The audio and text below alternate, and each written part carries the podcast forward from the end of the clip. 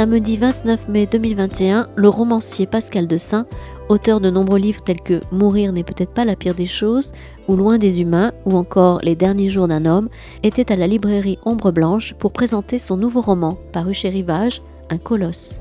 Bonne écoute.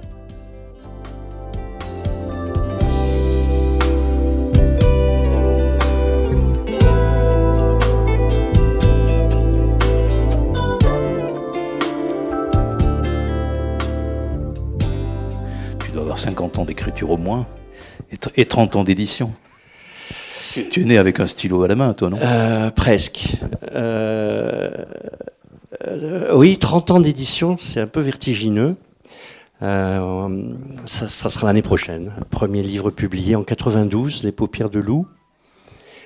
Donc ça fera effectivement 30 ans. Est-ce que je suis né avec, avec la plume à la main D'une certaine façon, oui, le crayon en tout cas parce que je suis encore de cette génération d'auteurs qui euh, ça n'a pas été l'ordinateur. Hein. J'ai euh, suivi l'évolution technique. J'ai écrit mon premier roman euh, sur un grand cahier avec un stylo bic, je crois. J'ai encore ces cahiers à la cave d'ailleurs. J'avais 17 ans, 16 ans même. Euh, et puis ensuite, euh, j'ai hérité de la machine mécanique électrique de, de ma sœur. Et puis après, euh, mon papa m'a offert, euh, quand je suis arrivé à Toulouse ici, une machine électrique. Ça a été, euh, je crois que j'ai écrit mon quatrième roman sur une machine électrique. Ça faisait beaucoup de bruit dans l'appartement. Et puis après, j'ai suivi toutes les évolutions technologiques que tout le monde a dû suivre, bon gré malgré. Et, et voilà, c'est une longue histoire. Oui. Tu écrivais avec un crayon pincé entre deux doigts? Et, et, et, et, à la machine, tu écrivais avec deux, deux doigts, doigts, Oui, deux doigts. Et tu écris encore avec deux oh doigts. non, je suis, j'écris plus vite à la tu machine. écris maintenant que, avec euh, six doigts, dix doigts. Oh, je peux plus. Il faudrait me filmer pour que je les compte, mais mais j'oublie mes doigts quand j'écris à la machine. Donc euh, voilà. Mais j'écris très très vite à la machine. Alors c'est ça paraît une question comme ça euh, innocente, mais mais euh, ma, je suis plus lent à la main. Donc, euh, quand je tape, ça suit plus facilement ma pensée et mon rythme de réflexion. C'est très curieux. Tu sais que les manuscrits, ça se dépose. Hein oui. Et alors? Euh, Tu parles de mes. Ben, oui, tu, ce que tu as dans. Je, je, reprends ton image de la cave, là, parce que ouais. je ne sais pas si c'est une image ou la réalité. C'est la réalité, oui. oui. Ben, il faut les sortir de la cave et les donner à, le, le, le, le leg Pascal alors, alors écoute, c'est curieux que tu me dises ça parce que je suis à un moment de ma vie où on est obligé de penser à ce genre de choses. Et c'est vrai que j'ai euh, à la cave donc quatre romans inédits, euh, des centaines et voire des milliers de poésies. J'ai tous mes textes de recherche, tous mes cahiers, ça fait euh, deux mètres de linéaire. Et, euh, et c'est vrai qu'à un moment donné, j'ai pensé à cette idée que, après tout, parce que c'est encombrant quand même. Euh, et puis, c'est pas tant les manuscrits, bon, euh, inédits, parce que j'aimerais pas les voir paraître. C'est des, livres d'apprentissage et, et, et, comme moi, j'étais d'un milieu qui n'était pas très lettré, j'ai pas été guidé, j'ai pas été soutenu longtemps. longtemps, j'ai été seul à écrire et dans une grande solitude pour essayer de trouver mes lucarnes pour exister. Euh, j'ai dû apprendre et j'ai donc euh, beaucoup de livres euh, que j'appelle d'apprentissage qui sont certainement pas dignes d'être publiés, mais en tout cas qui ont un intérêt peut-être pour les futurs chercheurs qui s'intéresseraient à mon travail, c'est que si j'y retourne et que j'y jette un œil, il y a beaucoup de ce que je suis aujourd'hui en tant qu'écrivain dedans déjà. Voilà, les principales thématiques sont là, euh, le, souci que j'ai des gens fragiles, euh, des, petites gens, comme, on dit parfois, euh, des gens qui ont un destin difficile, mes cabossés, ceux que j'appelle mes cabossés depuis quelques années, et qui sont les personnages de mes romans. Alors il faut que tu demandes à, des gens compétents où on dépose ces manuscrits. Et bon, il y a, tu le sais, il y, a, il y, en a, il y a quelques endroits à, à Paris. Ouais, ou à, Moi, j'aimerais bien que ce soit à Toulouse. Oui. Et ben voilà, ça peut aussi Alors, être à Toulouse. Un, fonds Pascal Dessin, la, la, bibliothèque départementale, on va voir ça. On va attendre quelques années quand même, mais voilà, au moins la parole est. Écoute, tu peux déjà le faire, ça ne, ouais. c'est pas ça qui va te faire mourir. Hein. Ah, merci Christian. Merci. Tu es vraiment ah, j'aime bien quand tu vois les, j'aime bien comme tu présentes les choses. C'est pas ça qui, tu es vraiment superstitieux, Pascal. Un petit peu. Et alors, je suis tellement super. Non, mais c'est une anecdote. On va, on va. Non, non, mais je suis super, superstitieux et ça ramène à l'écriture parce que pour le coup, j'ai eu une expérience par rapport au contexte dans lequel on est, qu'on est obligé d'évoquer, parce que euh, on est en train de, renouer avec euh, avec les rencontres euh, publiques, de, voilà. Et donc c'est évidemment quelque chose qui nous a beaucoup manqué pendant tout ce temps. Et en parlant de superstition, moi, le, le premier confinement, paradoxalement, je l'ai bien vécu. Euh, parce que j'étais dans une écriture euh, décalée par rapport à ce qu'on était en train d'endurer, et donc je n'étais pas affecté dans mon écriture par, euh, le contexte. Et, superstitieux comme je le suis, comme j'étais dans cette écriture qui a porté beaucoup pour moi, je me suis refusé à sortir pendant deux mois et demi. Donc je suis resté enfermé pendant deux mois et demi. Pas enfermé, euh, j'avais des conditions tout à fait particulièrement agréables. Euh, il y avait de la lumière, il y avait, il y avait de la campagne autour, mais tu étais enfermé dehors, quoi, c'est ça? Voilà, voilà. Mais j'étais à la tâche, j'étais à la tâche et, et j'avoue, un peu superstitieux, je me, je me disais, on ne sait pas où on va forcément, je suis rempli de toute une littérature catastrophiste, on va dire, euh, d'anticipation qui fait qu'à un moment donné, il n'y a plus d'humains sur la planète et tout. Alors je me suis dit, tu es à la campagne, tu as un roman en cours, on ne sait pas si demain il y aura encore beaucoup d'humains, finis ce que tu es en train. Donc je suis en effet un peu superstitieux. Il y a un très beau roman chez de, Fin du Monde, alors je n'ai plus le nom de l'auteur, de chez... Eh, j'ai perdu même le nom de l'éditeur, qui se passe dans le Lot, tu vois, non loin de une espèce de dernier jour du monde euh, qui est vraiment pas mal. Mais je te, Tout récemment C'était il y a deux, trois ans maintenant. Alors, quelques lignes du chapitre 5, il y a une vingtaine de chapitres courts dans, dans ce livre, pour euh, introduire, pour euh, essayer de, de, ménager un, petit voyage dans, dans ce colosse. J'ai garé la voiture dans le village.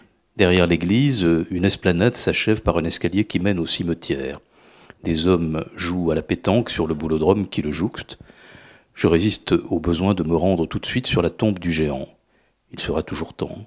Pour l'instant, je veux m'imprégner de l'endroit, imaginer l'homme dans son milieu, vivant, arpentant ses terres et découvrir la ferme où il travaillait. Il est question, d'une certaine façon, de le ressusciter. Décidément, tu vois, je n'avais pas prévu de après avoir parlé du pire, parler du meilleur, le ressusciter. Euh, mais la question n'est pas sur pas sur la résurrection, elle est plutôt sur euh, cette nature euh, qu'on sent, on va la voir arriver, qui est toujours présente dans, enfin, depuis tes derniers, dans tous tes derniers livres, la nature est très présente, mais D'abord, elle est très actuelle, elle est, elle est, elle est, très actuelle, avec effectivement en fond ce que tu, ce que tu vient dénoncer, c'est-à-dire quelque chose de, de l'ordre de la dénonciation de, de, choses qui, terribles qui peuvent nous arriver. Donc c'est une nature euh, plutôt, euh, on va dire, environnementale. Alors il n'est pas question là qu'il n'y ait pas d'environnement, d'ailleurs tu vas chercher l'environnement de ce personnage, mais d'abord on est dans l'histoire, et euh, d'une certaine façon, on passe un peu d'une nature attachée à la ville au champ, on passe de la ville au champ. Qu'est-ce qui t'a conduit dans ces, dans ces champs qui sont euh, juste en contrebas de Montastruc? Alors c'est un long, long, long cheminement. Là, pour le coup, on, doit parler de la, de genèse de, de, ce livre qui est lointaine. Euh, c'est d'une manière tout à fait, euh, oui, une, rencontre de hasard, on va dire, une visite touristique, comme chacun peut en faire, au musée du Vieux Toulouse. Alors maintenant, ma mémoire, euh, elle, est plus, elle est plus précise sur ce point, mais je pense que c'est au milieu des années 90 je vais au musée de Vieux-Toulouse et, et euh, c'est un musée euh, fascinant, hein, vous le connaissez peut-être. Il y a des objets très étranges, il y, a, a, une cage de sorcière, il y a des éléments de torture, il y a des choses comme ça. Et dans une vitrine, il y avait un sabot. Alors en soi, un sabot, un grand sabot, bon, qui laissait penser que l'homme avait été grand, mais c'était pas tant ce sabot qui m'a qui m'a intrigué que l'association avec un moulage de sa main à côté, une grande main. Euh, vous mettez votre main à côté, la main est comme ça, quoi. Et les deux, je posais deux questions pour euh, quel était l'homme qui avait porté ce sabot. C'était déjà très intriguant. Euh, pointure 54, hein, c'est pas mal quand même pour, pour un homme du 19e. Et puis, mais pourquoi on est arrivé à lui faire un moulage de sa main? Il s'est passé un truc là quand même. Donc, si je me souviens bien, il est marqué Jean-Pierre Massas, euh, métayer à Montastruc, la conseillère, en 1847. Quel est cet homme? Et puis euh, ça a été, ça a été l'objet comme ça, de, comme on dit, d'une obsession euh, sur le temps. C'est vieux, à hein, 25 ans. Hein. Et puis euh, me sont venues à moi au fil du temps des informations. et notamment un article de la Dépêche de 1967, où le deuxième fils de, Jean-Pierre Massas, Joseph, racontait son père. Et alors là, c'était quand même assez spectaculaire, parce que du coup, pour le coup, il y avait une photo du géant, la seule agréable qu'on ait de lui. il y avait ce, ce, fils qui étendait la chemise de nuit de son père Quoi. Lui, il était tout petit, le père de. Et il commençait à raconter la légende de son père comme un fils euh, euh, dans l'admiration de son père. Ah, j'ai trouvé ça quand même assez, euh, assez particulier. Et puis, il parlait d'un truc qui ne pouvait que m'intriguer en tant qu'auteur de, de romans noirs, c'est il parlait d'un sombre procès et on y viendra peut-être tout à l'heure parce que c'est ce qui a été pour moi la clé de voûte du, du récit. Euh, sans, sans, cette, sans, la découverte d'un élément dans mes recherches, euh, ce livre serait moins cohérent qu'il ne l'est, je crois. Et le sombre procès, le fils qui, euh, qui, qui, qui, est dans le panégyrique de son père, comme ça. Bon, bon. Voilà, et les années passent, et, et je crois que c'était il y a cinq ans de cela, un soir, toujours à penser à ce géant de temps en temps, un peu comme on, a envie d'avoir des nouvelles d'un vieux copain. Euh, j'ai fait une recherche internet, Jean-Pierre Massas, ce que je n'avais encore jamais fait. Qu'est-ce qui existe sur cet homme Et le premier élément qui vient à moi, c'est un, euh, avis de décès. Son avis de décès qui est en complète contradiction avec tous les éléments que j'avais recueillis au fil des années. Et on disait qu'il était un roulier, alors je croyais qu'il était métayer, mais il était surtout métayer, qu'il était né euh, à, Villeneuve du Tarn, alors que, bon, etc. Sur quoi euh, j'ai eu la certitude qu'il y avait là une histoire possible, en sachant que ça ne pouvait pas être seulement la volonté de raconter l'histoire d'un homme, mais je voulais aussi raconter un peu mon histoire. Voilà, et je suis, euh, je suis toujours très, comment dirais-je, et on arrive au chant, euh, je suis toujours ému à l'idée que j'ai des aïeux qui étaient contemporains euh, du géant, euh, pas dans cette région-ci, mais dans le Cambrésis du Nord, qui ont eu la même fonction, la même vie. Ils sont pas devenus colporteurs, monstres de foire, phénomènes de foire, tout ce que vous voulez. Ils sont partis à la mine, comme beaucoup de paysans de l'époque. Et donc moi, ça continue à vibrer en moi. Et donc pourquoi je me suis retrouvé au champ à Montastruc? Sans doute très profondément euh, parce que euh, euh, ça résonnait d'une manière filiale presque au niveau même de voilà de, de, de la de la condition ouvrière voilà parce que on disait paysans mais c'était des ouvriers des hommes à tout faire. Ils étaient vachés ils étaient laboureurs ils, faisaient tout. Jean-Pierre de, de Montastruc était un, un ouvrier des champs quoi on va dire hein, un paysan.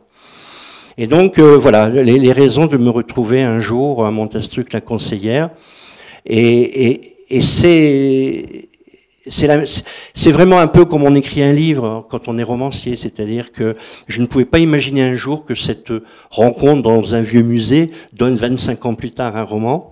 Et c'est vraiment comme ça que ça se passe en fait. C'est vraiment la petite graine euh, qui est oubliée dans un terreau, et puis à un moment donné en sortira quelque chose.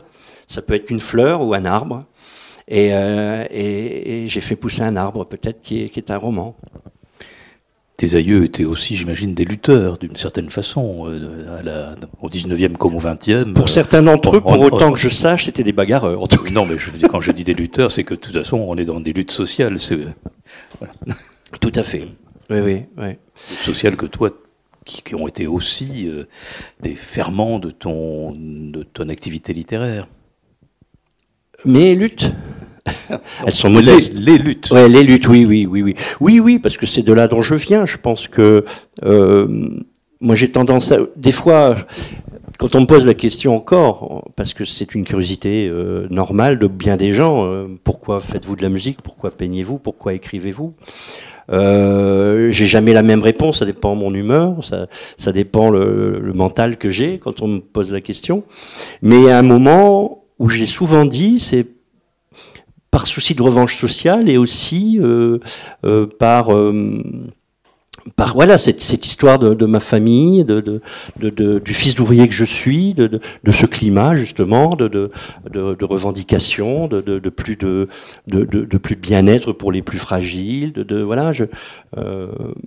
voilà c'est pour ça que ce personnage euh, m'émeut. C'est pas que j'ai envie de, le réhabiliter, tout le monde l'avait oublié, il aurait pu rester dans l'oubli.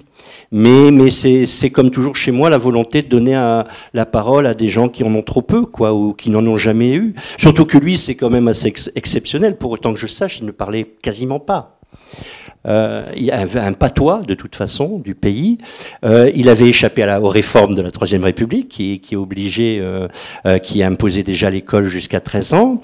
Euh, donc, je crois que c'est un garçon qui n'a pas du tout été à l'école. On n'a pas, moi, j'ai pas de traces, j'ai pas trouvé de traces. Donc, euh, donc vraiment, c'est une des satisfactions que j'ai dans cette aventure d'écriture, c'est d'avoir quand même donné la parole à, à Fort voilà, et, ça me fait plaisir. Hein. Et puis pour le coup, là, c'est un cabossé, cet homme-là.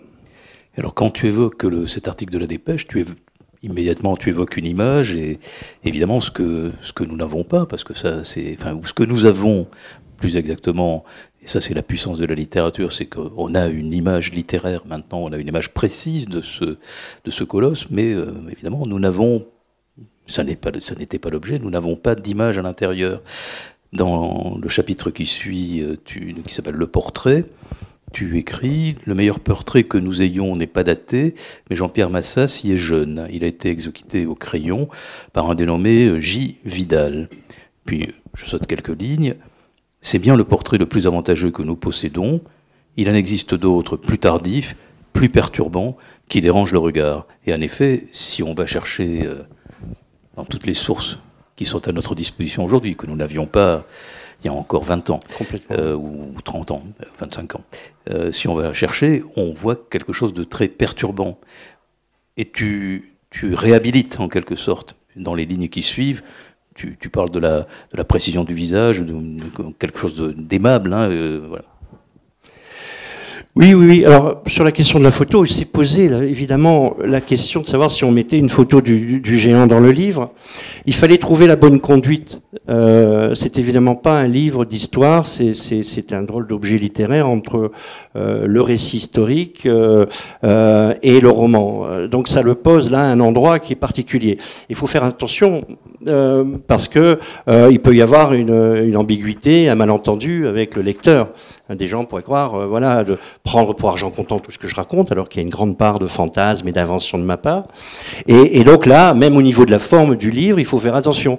Alors inévitablement, il y a, un corpus de, textes euh, sur lesquels je me suis reposé que par euh, euh tradition j'expose, mais on ne pouvait pas en faire une espèce d'objet qui n'aurait pas été clairement défini. Il fallait que ce soit quand même que d'entrée de jeu comme ça un, roman. Euh, donc la photo, voilà, euh, la, question de cette photo, les autres photos, vous pouvez les trouver sur Internet si vous avez cette curiosité. C'est pas pas très agréable.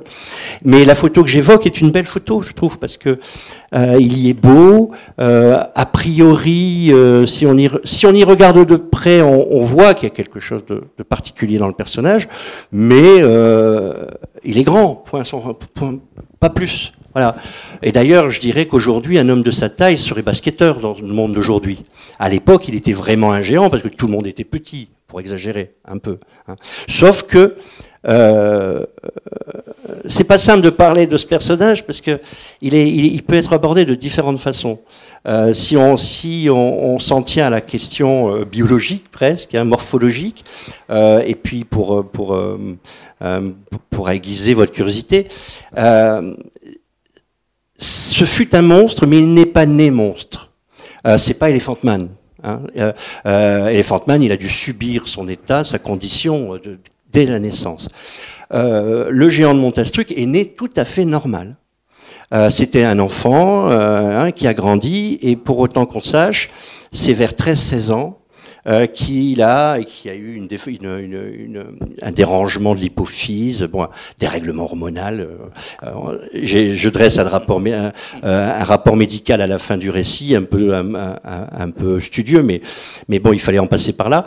Euh, C'est un homme qui, tout d'un coup, a eu un grand désordre, on va dire, hormonal, et il a subi une croissance spectaculaire et anormale. Voilà. Ce qui l'a fait passer d'un garçon, d'un adolescent d'un mètre cinquante, hein, à un grand bonhomme de 2 mètres 20 en l'espace de 3-4 ans. Voilà. Euh, ce qui, pour moi, d'abord, est une souffrance. on se rappelle tous d'avoir grandi à l'adolescence. Des fois, on a mal aux, jointures. Hein.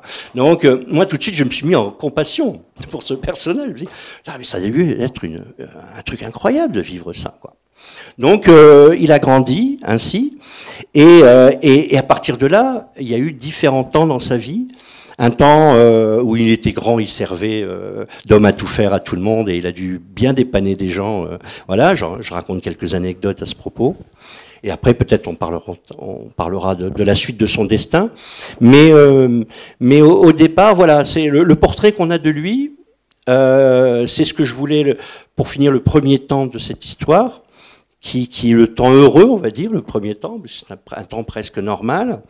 Euh, il est paysan, il, est, euh, il, est, il va se marier, ou il est déjà presque marié, il, euh, va avoir des enfants, et la campagne est belle, il a un contrat de métayage à moitié-moitié, mais c'était l'époque qui voulait ça.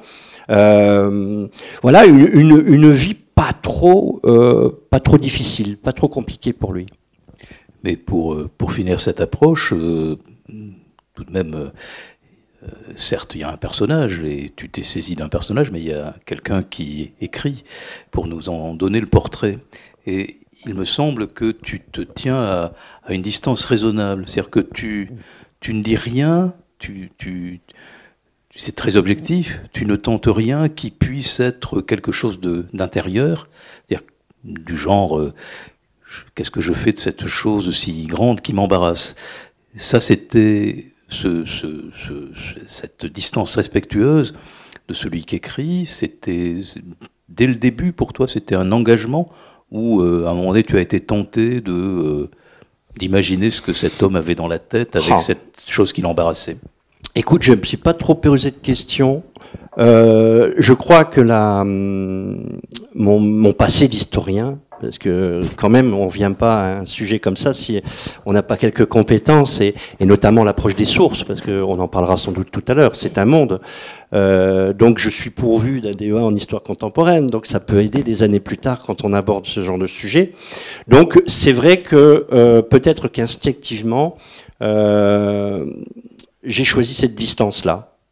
Quand j'étais dans, les parties, euh, roman, c'est-à-dire euh, bah, cet étrange endroit entre le récit et le roman, mais quand moi je ne me mettais pas en scène. Voilà, je pense que c'était nécessaire parce que euh, du coup je pouvais être un peu plus impudique dans les deux parties où je me raconte en train d'aller sur le terrain, euh, dans le champ, à la Vore. Euh, non, je dis pas que je vais au cimetière. Là, ma pudeur m'a empêché de raconter une scène de cimetière. Euh, c'est une retenue que j'ai eue, que j'aurais pu le faire en finale, mais j'ai pas voulu même. donc voilà, j'ai trouvé le bon équilibre dans tout ça pour prendre aussi le personnage du géant comme un personnage plus universel aussi, peut-être, parce que même s'il souffre de gigantisme, et, je tiens à cette idée de souffrance, hein, parce que je crois que sa, vie a été une grande douleur, euh, euh c'était euh, voilà, c'était un paysan d'abord, du voilà, un laboureur et, et à travers lui, j'essaie d'expliquer, enfin, de rendre compte de l'esprit d'une époque, d'une condition paysanne de cette époque qui est, qui est terrible, hein, quand même, hein, terrible. Euh, je te laisserai évoquer peut-être tout à l'heure la, condition paysanne, mais en attendant, cet homme va devenir un, géant laboureur, avec son nom sur, sur des affiches, le, géant laboureur ou, le géant Jean-Pierre. Et, donc il va même pour subsister, euh, et même jusqu'à la, fin de ses, de jours, euh, pour une partie de son temps, faire le, géant de foire.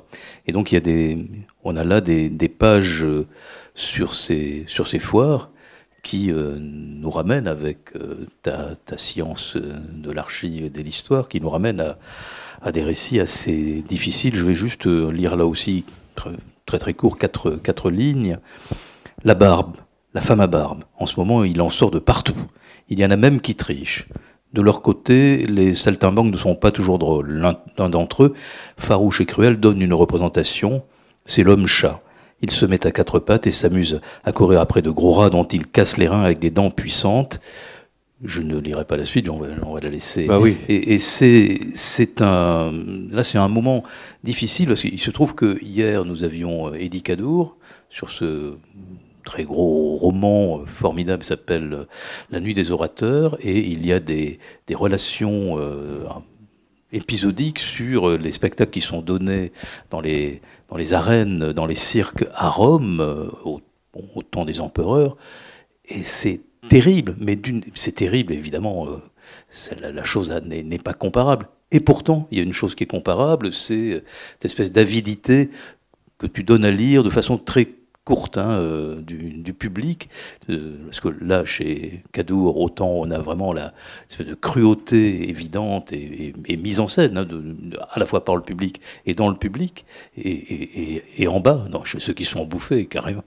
Et puis là aussi, on sent bien quand même que euh, finalement, on n'a pas perdu, euh, ah on est au public, la notion du, voyeurisme et de, la, et de la crudité. À plus forte raison à cette époque-là, c'est que le spectacle se jouait sur le foirail, se jouait euh, sur la foire. je n'ai pas inventé grand-chose hein, de ce point de vue-là, parce que c'est au fur et à mesure de mes recherches sur le géant, donc voilà, mais ça, c'est une scène réelle. Hein. Oui, oui, oui, oui, c'est, oui, oui, c'était un saltimbanque qui, dont c'était le, c'était la spécialité de, manger les rats comme ça. Voilà, mais euh, mais il y a plein de choses comme ça dans, dans, dans le récit que je n'ai pas inventé. Euh, on peut pas les inventer. Enfin, et puis là, c'est le miel de l'auteur parce que j'ai passé euh, beaucoup de temps aux archives départementales du Tarn, notamment à Albi, pour traquer la moindre trace du géant dans ses grandes heures de lutteur. Et de fil en aiguille, je me perdais à vouloir tout récupérer de cette époque. c'est là où j'ai appris ce que l'on vendait quoi sur le marché à tel prix parce que je fais des comparatifs aussi. Euh, et quand, euh, quand le géant il gagne 100 francs, si on dit qu'il gagne 100 francs sur une lutte, si on n'a pas le rapport au prix euh, du canard gras ou du quignon de pain à cette époque, on, nous on peut pas comprendre. Donc ça c'est l'instinct de l'historien et, le goût de, la découverte. Mais ce, qui me conduisait parfois à des découvertes qui ont enrichi le, récit pour en donner tout le, tout le sel, je crois. c'est pour ça qu'il y a deux scènes d'exécution capitale, euh, que là aussi j'ai écrit à ma façon, mais que je n'ai pas inventé, que j'ai puisé dans les archives du Tarn et de la Haute-Garonne, euh, parce qu'il me paraissait intéressant aussi de, montrer cette sauvagerie de l'époque. Et puis pour revenir sur les marchés, c'était euh, violent. Hein c'était violent. Alors jusqu'à l'invention euh, de la lutte à main plate, comme on dit par euh, Ex Braya, ancien grognard de Napoléon Ier, euh, qui a adouci le pugilat qui était en vigueur à ce moment-là, où tous les coups étaient permis et il y avait des gros dégâts. Jusque-là, et on va dire l'invention du sport moderne, finalement. Hein, c'est avant le rugby, avant le football, avant tous les sports co. Euh, ce qui euh, devient un peu professionnel, c'est la lutte à main plate dans ces années 1870, etc. Jusque-là, toute, euh, tout, tout, geste sportif, entre guillemets, était d'une extrême violence. Un peu comme dans les arènes euh, de Rome, quoi. Et il y avait effectivement un voyeurisme. fallait voir comment les, les, les gens, ils, ils, agonissaient le, le, le, perdant. Euh, bah, Là, les, les, plus grands lutteurs de France viennent défier sur les terres de Toulouse. Ou le, gagnant quand il avait parié euh, de l'autre côté. Et, les, plus grands lutteurs de France à l'époque, qui s'appellent Milhomme ou Duval, euh, pour n'en citer que deux, euh, viennent défier le géant Toulouse, qui a fait les, grandes heures des, salles de spectacle de Toulouse, comme le cabaret milanais qui était Alsace-Lorraine, où il y avait, il y avait à la Poudrière, rue de la Poudrière, qui est aujourd'hui la rue Roquelaine, une autre salle de spectacle dont je vais oublier le nom. donc les, les, lutteurs venaient défier le, le, le géant. Ils se sont tous fait ramasser, hein, euh, voilà, et ils ont vécu un enfer. Hein. Euh, c'est depuis, et je crois que c'est de, vous savez, comme, dans la chanson de Nougaro, euh, à Toulouse on aime la castagne. Je, crois que ça vient de là, très sincèrement. Je crois que ça vient de cette époque, parce qu'en plus il y avait une revanche à Toulouse à prendre. À Toulouse avait été ravagée par la crue de 1874 ou 15. 75, hein. et, et, et il y avait un énorme trauma la ville avait été euh, sans dessus dessous, euh, elle était en train de se reconstruire. faut se renvoyer à Toulouse, qui est un, énorme bourg. Hein. D'ailleurs, il se tire entre guillemets la bourg avec Montauban, parce que c'est deux villes qui sont un peu équivalentes hein, en, termes de puissance économique. Euh, Toulouse va commencer à devenir à ce moment-là une grande ville, mais, on est loin d'une grande capitale comme on connaît aujourd'hui. Et, donc, voilà, ça s'est joué dans, dans, dans ce, ces, murs-là. Je m'éloigne un peu de ta question. Mais, mais pour revenir à cette violence, moi, ce qui m'a quand même assez, euh, assez effrayé, mais je, je suis pas naïf, j'ai étudié l'histoire, je suis un habitué d'une certaine littérature, etc. C'est la violence de ce siècle-là, quoi. Mais dans, euh, tous les endroits de la société. Euh, quand euh, Marc Telade, le châtelain de Montastruc, euh, ne tire plus assez de profit du géant, euh, qui, avec qui il a un contrat de métayage. Hein, euh, dans la région, on disait un contrat de colonnage, et à 50-50, donc quand même très en faveur du châtelain, il ne lui fait pas de cadeau. On ne donnera pas le détail, mais il ne lui fait pas de cadeau. Alors que pendant euh, près de 15 ans, il a tiré grand profit de cet homme. Et un homme qui s'est mis à la disposition de, tout le pays. Quand on avait un arbre à déplacer, on appelait le géant. Quand, quand, on, quand, le, quand le meunier, ça c'est une histoire vraie, était malade, euh, plutôt que prendre quatre hommes qui auraient coûté cher, on demandait euh, au bourg-Jean-Pierre de venir donner un coup de main. Et euh, à raison de deux sacs de 100 kilos sous les bras, euh, la charrette était vite remplie, ou à l'inverse, euh, la grange était vite remplie aussi. Donc, donc euh, voilà, alors il y a, et c'est un siècle violent. Euh, on est on est dans les la troisième République est une république fascinante de mon point de vue, euh, qui va apporter beaucoup d'évolution en termes d'acquis sociaux, hein, indéniablement, c'est le début. Mais mais il y a des grèves partout. Euh, euh, les, les, au moindre, on parle déjà de crise internationale des, des énergies. euh, on est déjà dans une espèce de mondialisation. Euh, il y a, y a, y a des, des, patrons d'industrie qui, euh, qui font du chantage à l'emploi pour des raisons de profit, d'efficacité, et qui vont acheter déjà des minerais en Australie, déjà en Angleterre. Enfin, tout ça est exacerbé et rend la, Troisième République très très fragile. Et, et en général, tous les jours, c'est extrêmement violent. Et moi, j'ai été, euh, j'ai été effrayé par cette violence permanente que j'ai retrouvée dans tous les journaux, aussi bien dans le Télégramme de Toulouse, la Dépêche. C'est essentiellement la presse régionale que j'ai, j'ai étudiée. Euh, et après, je m'en suis remis à, à, à, une presse nationale sur certains points pour avoir peut-être un complément. Mais, mais c'est violent. L'époque est violente.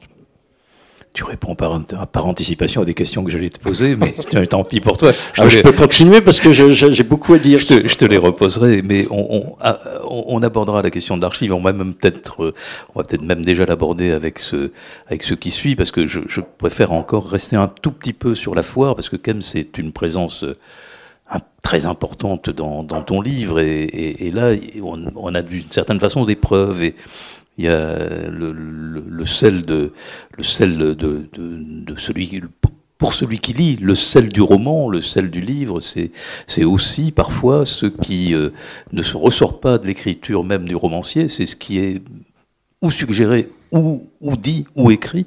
Et par exemple, il y a une langue des foires, et tu nous donnes à lire cette langue des foires, alors qui est une langue de, la réclame, qui est une langue, euh, qui est une langue de la harangue, hein, qui est une langue, on sent bien des bateleurs, et voilà. Et, et cette langue, d'une certaine façon, bon, elle, est, elle, est, elle est crue, euh, elle est, elle est vulgaire, elle est, voilà, et elle, elle, elle, est racoleuse.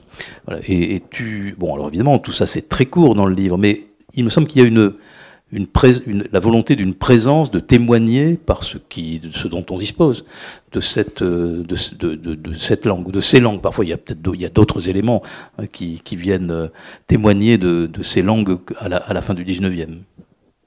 Oui, mais euh, j'ai essayé de coller euh, le plus près à l'esprit de l'époque en, faisant attention de rester lisible et compréhensible, notamment dans les adresses aux, aux lutteurs qui, qui, sont, euh, qui, qui, sont euh, des, des, des, des, pages insolites de littérature. Hein, vraiment, euh, c'était complètement euh, complètement excessif, outrancier. D'ailleurs, il y a un mot qui revient. Mon éditrice m'a demandé, elle me dit, t'en mets pas un peu beaucoup là des outrances là, outrances, mais je dis c'était dans les adresses aux lutteurs. ça, ça résumait bien le, le, le, tempérament de ces gens qui, qui étaient excessifs en tout, quoi. Et voilà. Après, pour le sel, oui. C'est compliqué d'écrire un livre comme ça dans la mesure où, moi je, revendique une modernité dans l'écriture, mais, je tiens aussi absolument à, à être dans l'esprit de l'époque. Alors comment on le fait? Comment on fait? C'est le choix des mots. Euh, c'est pas forcément sur la rythmique, parce que je pense que c'est une rythmique euh, moderne qui me ressemble bien, mais le choix des mots, et puis se nourrir euh, en permanence de, du siècle. Quoi. Moi, j'ai je, passé deux ans à relire tous les Rougon-Macquart. Euh, j'ai relu Maupassant, euh, j'ai relu Zola, j'ai euh, relu euh, Victor Hugo. Euh, je, voilà, je voulais être 19e. J'ai lu, j'ai lu la presse de l'époque. parfois le matin. Alors vous savez, il y a des outils formidables aujourd'hui hein, pour un, un auteur hein, qui est curieux. Il y a, y a des, des, des bibliothèques en ligne. Hein, euh, euh, Toulouse a une bibliothèque en ligne qui est merveilleuse. Hein, vous pouvez euh, retrouver, alors tout n'est pas encore numérisé, mais il y a une somme de, de, de, de documents accessibles. Alors la dépêche du 19e, je l'ai étudiée sur microfilm. Hein. Il y a encore des microfilms, c'est assez, assez rigolo. on est bien dans ce moment-là. Moi j'ai adoré ces moments où j'étais dans les microfilms à chercher le géant partout. mais il y a d'autres journaux, c'est c'est numérisé. Et puis il y a Gallica qui est, la bibliothèque de, la BNF. Et là, alors, vous tapez le géant Mazas, vous trouvez rien. Bon, il faudra trouver des, des, des il faudra passer par d'autres euh, biais, mais, mais tout d'un coup, vous plongez là-dedans et c'est, c'est, extraordinaire. Donc tout ça apporte, euh, voilà. Et puis euh, le souci de ne pas être dans l'anachronisme. Là, c'est par exemple quand on a commencé à travailler le livre avec l'éditrice. moi, j'ai dit tout de suite s'il vous plaît, aidez-moi s'il y a le moindre anachronisme. Alors, sur mes deux chapitres personnels, j'ai le droit de prendre le TER qui m'amène à l'avor, c'est pas un anachronisme. Mais sur les autres parties, s'il vous plaît, soyez vigilants, hein, les assistants et tout, je ne veux pas un anachronisme. S'il y a un mot qui n'était pas contemporain de mon géant, je n'en veux pas, etc. Et ça fait un travail vachement intéressant. Et à la vérité, il n'y en avait pas tant que ça, parce que euh, j'ai quand même euh, eu une extrême rigueur sur ce point. Alors justement, et ça nous permettra d'aborder un, autre personnage euh, à la fin du livre, et, il y a donc la, langue des foires, mais il y a des langues plus, plus déliées, et que tu as retrouvé évidemment avec les outils dont, que tu évoquais à l'instant. Ce sont les, c'est la langue d'une science humaniste. Et il y a, bon, là aussi encore quatre lignes, mais c'est tellement, euh, finalement, c'est un témoignage tellement simple et, éclairant et lumineux de, de, que va donner cet Édouard Brissot, qui est ton personnage de fin, hein, qui va réhabiliter en quelque sorte, enfin, qui est déjà un premier qui réhabilite. Maintenant, c'est toi qui réhabilite. Oui, c'est moi, je le ressuscite même. un géant, alors c'est Brissot dans le dictionnaire encyclopédique des sciences médicales, il, il, il écrit Pardon, un géant est un être qui, exempt d'ailleurs de toute défectuosité dans les caractères essentiels de l'organisation, dépasse notablement par la taille les autres êtres de la même espèce parvenus à l'âge adulte. Ils ont les mots pour le dire. Magnifique. Ah bah oui, c'est magnifique. Alors là, on n'est pas dans le, on n'est pas dans le batelage de foire. Ah oui, oui, non, mais c'est une langue extraordinaire. Hein. Je, c'est effrayant aussi par certains côtés, parce que quand, quand est venu à moi le rapport de, j'allais dire le rapport d'autopsie, ça ressemble un peu à ça, le pauvre. À un moment donné, pour vous raconter la petite histoire, Édouard Brissot, il faut souligner son, son tempérament, est un personnage très 19e, quoi. Il n'y a pas plus 19e que lui. C'est un, euh, c'est un, un esprit, un esprit de son temps. Il est doué en tout. Il est l'ami des artistes. Euh, il est des réfusards, ce qui pour moi le rend très sympathique. Il est, euh, euh, il est, il est ami de, de certains communards. il est, il va inspirer Proust, le, le, pour le, docteur dans, à la recherche du temps perdu. il a fait des études diverses et variées médicales. à l'époque, il a eu beaucoup d'ouvrages qui ont été estimés d'autorité. Voilà. Et c'est un homme qui, par hasard, croise le chemin du géant au moment où il est en train d'étudier son, son, son, son, sujet d'étude du moment, c'est le, gigantisme et l'acromégalie. Quoi. Et il croise ce géant, Et euh, à la suite de quoi il arrive à le convaincre. Alors je ne sais pas exactement comment ça s'est passé, je pense que ça a dû être monnayé. Hein. Moi je, je l'évoque dans le récit. Euh, j'ai des doutes hein, dans le livre, hein. j'ai plein de doutes. J'ai pas, j'ai pas, il y a quelques certitudes, mais euh, il y a une part, c'est pour ça que j'emploie beaucoup le conditionnel. je pose des questions. il y a des endroits où je n'ai pas de certitude. c'est là où la part est, entre l'invention et la vérité est trouble. Mais, mais je pense que ça a dû être négocié. Euh, à ce moment-là, moi, j'ai la confirmation qu'il parle pas le français parce que euh, il y a ce qu'on appelle un truchement. Autrement dit aujourd'hui un interprète, une interprète en l'occurrence, euh, qui, euh, qui va faire l'interprète entre le géant et le docteur, et, euh, et ils vont faire l'analyse de ce personnage incroyable. D'où le moulage, on, revient au début de la rencontre, il y aura des moulages, et le moulage vient de là, de ce moment-là, donc je pense qu'il y a eu plusieurs moulages, il y a eu plusieurs moulages, et un d'entre eux a dû être par je ne sais quelle confrérie cédé, offert au musée du Vieux Toulouse quelques années plus tard, sans doute. C'est pas possible autrement. Et, euh, et, donc, euh, et là, c'est effectivement un langage qui. Alors j'ai essayé de l'atténuer, mais à un moment donné, comme dans Du bruit sous le silence, il y a une vingtaine d'années, j'avais voulu, j'avais tenu à, à, rendre le plus fidèlement possible un rapport d'autopsie euh, d'aujourd'hui. Euh, je me suis, j'ai savouré là. Alors j'ai trouvé, il fallait trouver la bonne limite pour ne pas. Sur un récit aussi dense, fallait pas que le, le rapport soit trop long. Je sais pas ce que tu en penses. Ça passe bien. Voilà. Mais ce qui est intéressant à ce moment-là, et ça, moi, on revient au personnage et à sa nature profonde. Euh, comme à un moment donné, euh, le géant va dire au coquin qui vient le voir, parce que quand il est tout cassé, le géant, parce qu'il faut le savoir une chose, il, mesurait 2m20 et puis 10 ans plus tard, il en mesure plus qu'à 1m86. Je vous passe les détails, vous verrez ça dans mon bouquin. Mais à la suite de quoi, il y a un coquin, euh, un ancien copain lutteur, on va dire, de Toulouse, qui vient le voir et dit hey, euh, Tu devrais devenir phénomène de foire, quoi. On, va, on va gagner du pognon avec ça. Il n'est pas d'accord, le géant. Bon. Et au moment, il dit bah, si, Imagine, c'est moi qui l'écris ça, hein, je ne sais pas si ça s'est passé comme ça. Et imagine, géant de Montastruc. Euh, le géant de Montastruc, ça, ça donnerait bien, quoi. Et, et Jean-Pierre, il dit Laboureur je suis laboureur. Ah, il a dû le dire en patois, évidemment, mais bah d'accord, le laboureur. Et c'est la fiche qu'on retrouve dans, le bouquin. Et, moi, ça, waouh, je trouve ça formidable, parce qu'on sent bien à ce moment-là que tout ce qu'il a été d'exceptionnel, il l'a été malgré lui. Et ça, ça m'émeut beaucoup. C'est-à-dire que c'est pas l'ambition d'un homme qui voulait devenir lutteur, phénomène, avoir la gloire, etc. Tout s'est fait en fonction de sa souffrance et malgré lui. Et moi, waouh. Et, et là, là, j'ai les poils qui se dressent parce que ça, ça me parle profondément. Et parce qu'on est beaucoup de choses souvent malgré soi, pas pour le meilleur. Hein. Euh, et, là, ce qui malgré lui existe pour le meilleur, parce qu'à un moment donné, euh, ça lui, fait sa vie quand même, ça nourrit la famille. Et tout. Il gagne beaucoup d'argent à un moment donné. Hein.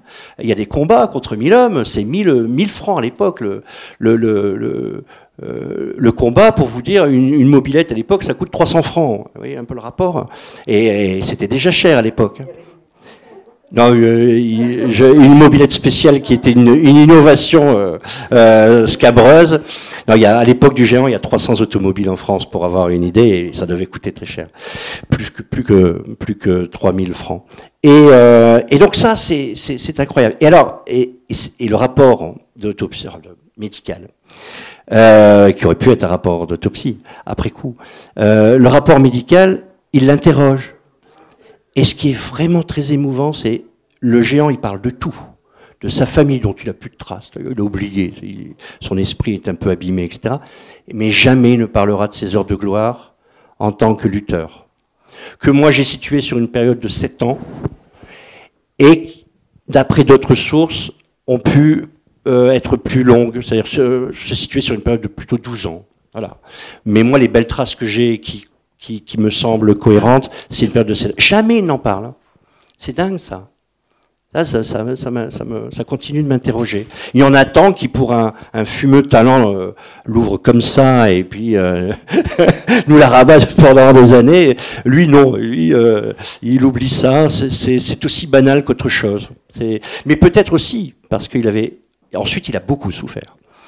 Un homme qui a souffert pour grandir et qui tout d'un coup souffre en rapetissant comme il souffre, Euh, les photos sont, regardez-les, on voit que cet homme n'était plus qu'une boule de douleur. Quoi. Alors que, qu'est-ce que ça avait pour lui de sens d'avoir fait des combats voilà. Surtout que peut-être aussi que c'était euh, une des raisons tout d'un coup, ça vient pendant que je parle là.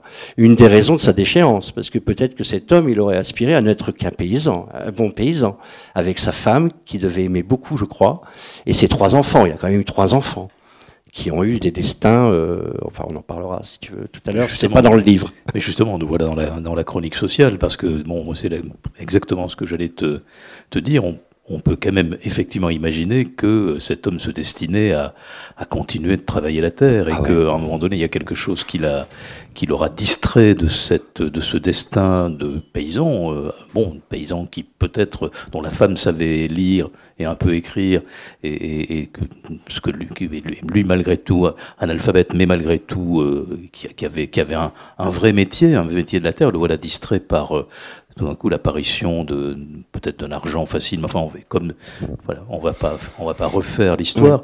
En revanche, il est enlevé, il est enlevé à la terre, il est enlevé à ce métier, en, du moins, en tout cas complètement sur les derniers temps de sa vie. Et il y a cet épisode tranchant de ce rapport avec euh, Tolade, qui va lui avoir des, qui est un, qui est un, un, notable, un noblio et notable, qui va le comme tu le disais tout à l'heure, le casser, effectivement, c'est un, cette irruption de la violence, elle, est, là, dans ce moment-là. Oui, oui, oui. Bah. Euh, alors, j'ai peut-être un peu forcé le trait sur Tolade. non, peut-être. Euh, ça, c'est peut-être le côté à prendre le parti du cabossé et, du plus faible. J'ai peut-être un peu forcé le, trait euh, s'agissant de, Marc Tolade. Euh, Marc Tolade, qui fut maire de Montastruc, qui va le devenir, euh, il marie pas le géant, hein. c'est Alexandre Latour qui le marie. Euh, oui, famille prospère. Le prospère Telade était, était le père. Euh, il avait été maire de Montastruc aussi. Euh, c'est une famille de bourgeois de, Toulouse qui ont qui ont fait qui ont fait fortune par des mariages, de bons mariages. Euh, notamment avec des, des, euh, des, négociants en drap. Voilà, petit, petit à petit, ils ont eu des biens. C'est allé très vite, je crois, sur deux générations, et ils ont acheté ce château et toutes les métairies qui étaient associées. Et voilà, et, là j'ai donc campé un personnage qui est un petit peu dans, l'imaginaire du 19e, voilà, un peu la mot passant, quoi, le, bourgeois, euh, pas forcément très, très sympathique, euh, très mal élevé d'ailleurs. J'ai une scène où, je raconte quand il vient voir le géant que c'est tout juste s'il va pas rentrer avec son cheval dans la cuisine euh, pour parler au géant qui souffre le martyr sur son lit. Euh, c'est la clé de voûte de mon récit parce que on y revient euh, un jour. Euh, je retrouve cette interview du fils, la, dépêche du midi 67, le, la sombre affaire. Euh, j'ai écrit le livre en même temps que je faisais mes recherches, donc euh, les choses se sont imbriquées, j'ai suivi mon instinct, j'ai établi des, j'ai fait des suppositions qui se sont confirmées ou pas, euh, j'ai évincé de la matière parce que je savais que ça ne menait nulle part, pourtant elle existe, elle pourrait, elle pourrait donner un autre éclairage aux géants, et j'avais toujours dans ma tête, et ce qui avait motivé finalement le récit, parce que il pouvait pas y avoir un récit d'un paysan du 19e, ça n'intéresserait personne, s'il n'y avait pas une dimension dramaturgique. Donc il y avait toujours en moi cette idée du sombre procès. Qu'est-ce que c'était ce sombre procès? Donc sur le malentendu de sa naissance, à savoir était-il né à Verfeil, était-il né à Lavore, était-il né à Montastruc ou à Ogémy? Et quand j'ai mené l'enquête au plus précis, que j'ai bien établi la géographie entre la métairie de Castanet où il était né, d'où on voyait le, clocher de Verfeil, etc. Bon, je, viens du Nord, vous savez, alors des fois la géographie du Sud-Ouest m'échappe encore un peu, et les limites des départements, je les saisis pas toujours. Surtout que là où il est né, c'est vraiment à 500 mètres du département du Tarn. Alors, bon, donc ensuite, moi, je suis confus dans ma tête. Montastruc est en Haute-Garonne, Lavore est dans le Tarn, Verfeil est en Haute-Garonne, sombre procès. J'ai passé un mois à chercher dans les minutes des procès euh, d'Albi, à Albi, aux archives départementales, avant de me dire, c'est peut-être euh, en Haute-Garonne qu'il y a eu le procès. Là, je vais aux archives départementales de la Haute-Garonne, et là, je dis, je vais moins perdre de temps, je vais discuter avec la bibliothécaire, et je vais lui demander, mais ça vous évoque quoi, le sombre procès? Et elle me dit, ben, au 19e, un sombre procès, c'est un crime de sang. Ah, ça m'intéresse. Alors, mais j'y croyais pas. J'y croyais pas. Alors, elle m'a donné les documents. Heureusement, c'est vachement bien inventorié. Hein. On a les affaires, etc. Bon, c'est un peu fastidieux, on passe. Il faut avoir un œil comme une caméra, comme un scanner, mais, bon, il y a les mots-clés. Hein. Telade, euh, Mazas. Il fallait que ça me saute aux yeux, quoi. Grâce à quoi, d'ailleurs, j'ai pu construire mon histoire, parce qu'il y avait d'autres affaires qui ont enrichi euh, l'histoire. Euh, mais bon, je vous passe les détails, je ne vais pas vous dire tous mes secrets, mais, mais, mais à un moment donné, sur les années euh, je, suis allé trois ans en amont, trois ans en aval. Pas de sombre procès, pas de crime de sang concernant ni, ni, ni dans le Tarn, ni, bon. Et alors, euh, c'est son, nom m'échappe. Elle me dit, euh, la bibliothécaire me dit, mais c'est peut-être simplement un procès civil. Vous devriez regarder dans les procès civils. Tenez, voilà le je passe. Et alors, petite anecdote, euh, c'était, je terminais le récit hein, quand j'en suis là. Euh, il me manquait cette pièce-là. J'allais inventer quelque chose, mais c'était pas bien que j'invente là. Je voulais la vérité sur ce point. Et j'ai enquêté là-dessus pendant trois matinées pleines, dans, alors, au moment où, j'ai décidé de passer au crible tous les jugements civils de cette période. Hein. Troisième matinée, fin de matinée, j'étais fatigué, j'ai failli passer dessus. Telade contre Mazas, avec la référence. Waouh Et là, je vous dis pas, le cœur, il fait ça. Ah ouais, parce que là, on a raison. Là, on a raison, on se dit ce bouquin va marcher.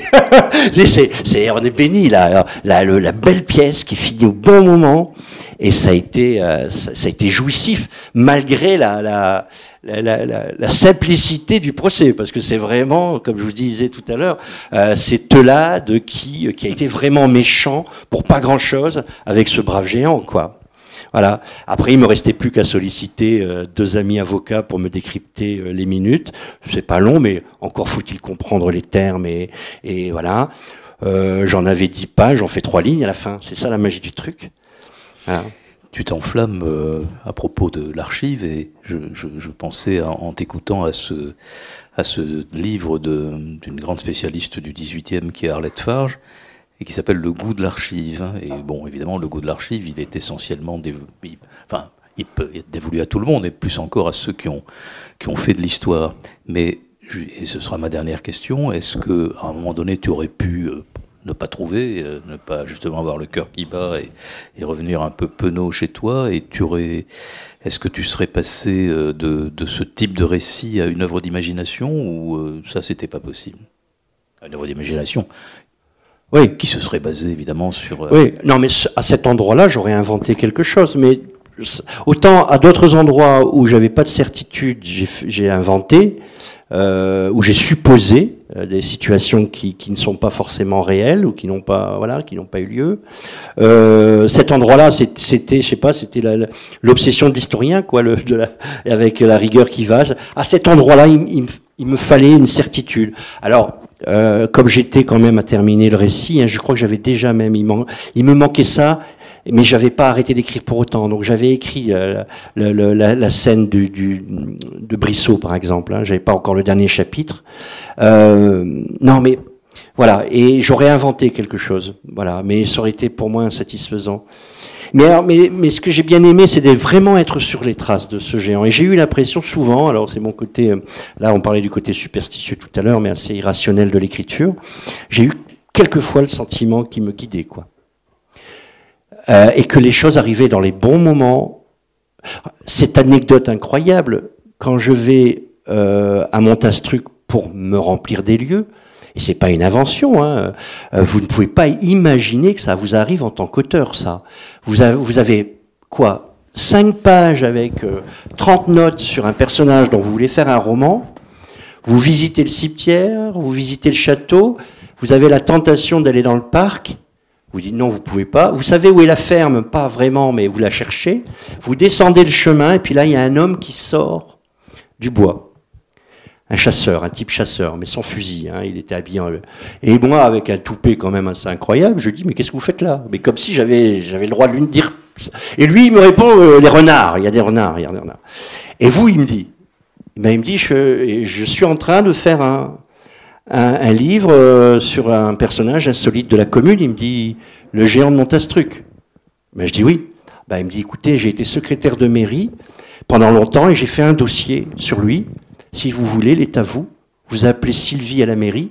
Lundi, j'ai appelé Sylvie à la mairie à 13h ou à 14h à l'ouverture. À 17h, numérisé, j'avais le dossier sur mon ordinateur.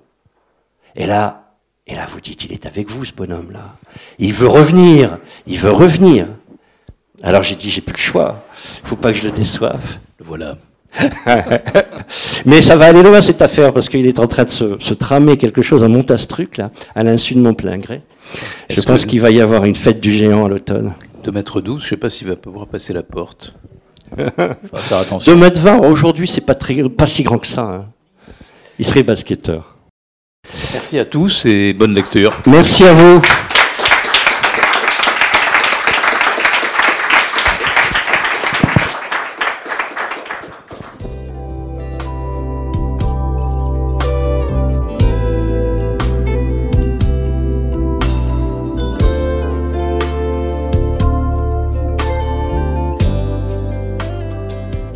d'écouter le romancier Pascal Dessin lors d'une rencontre à la librairie Ombre Blanche samedi 29 mai 2021.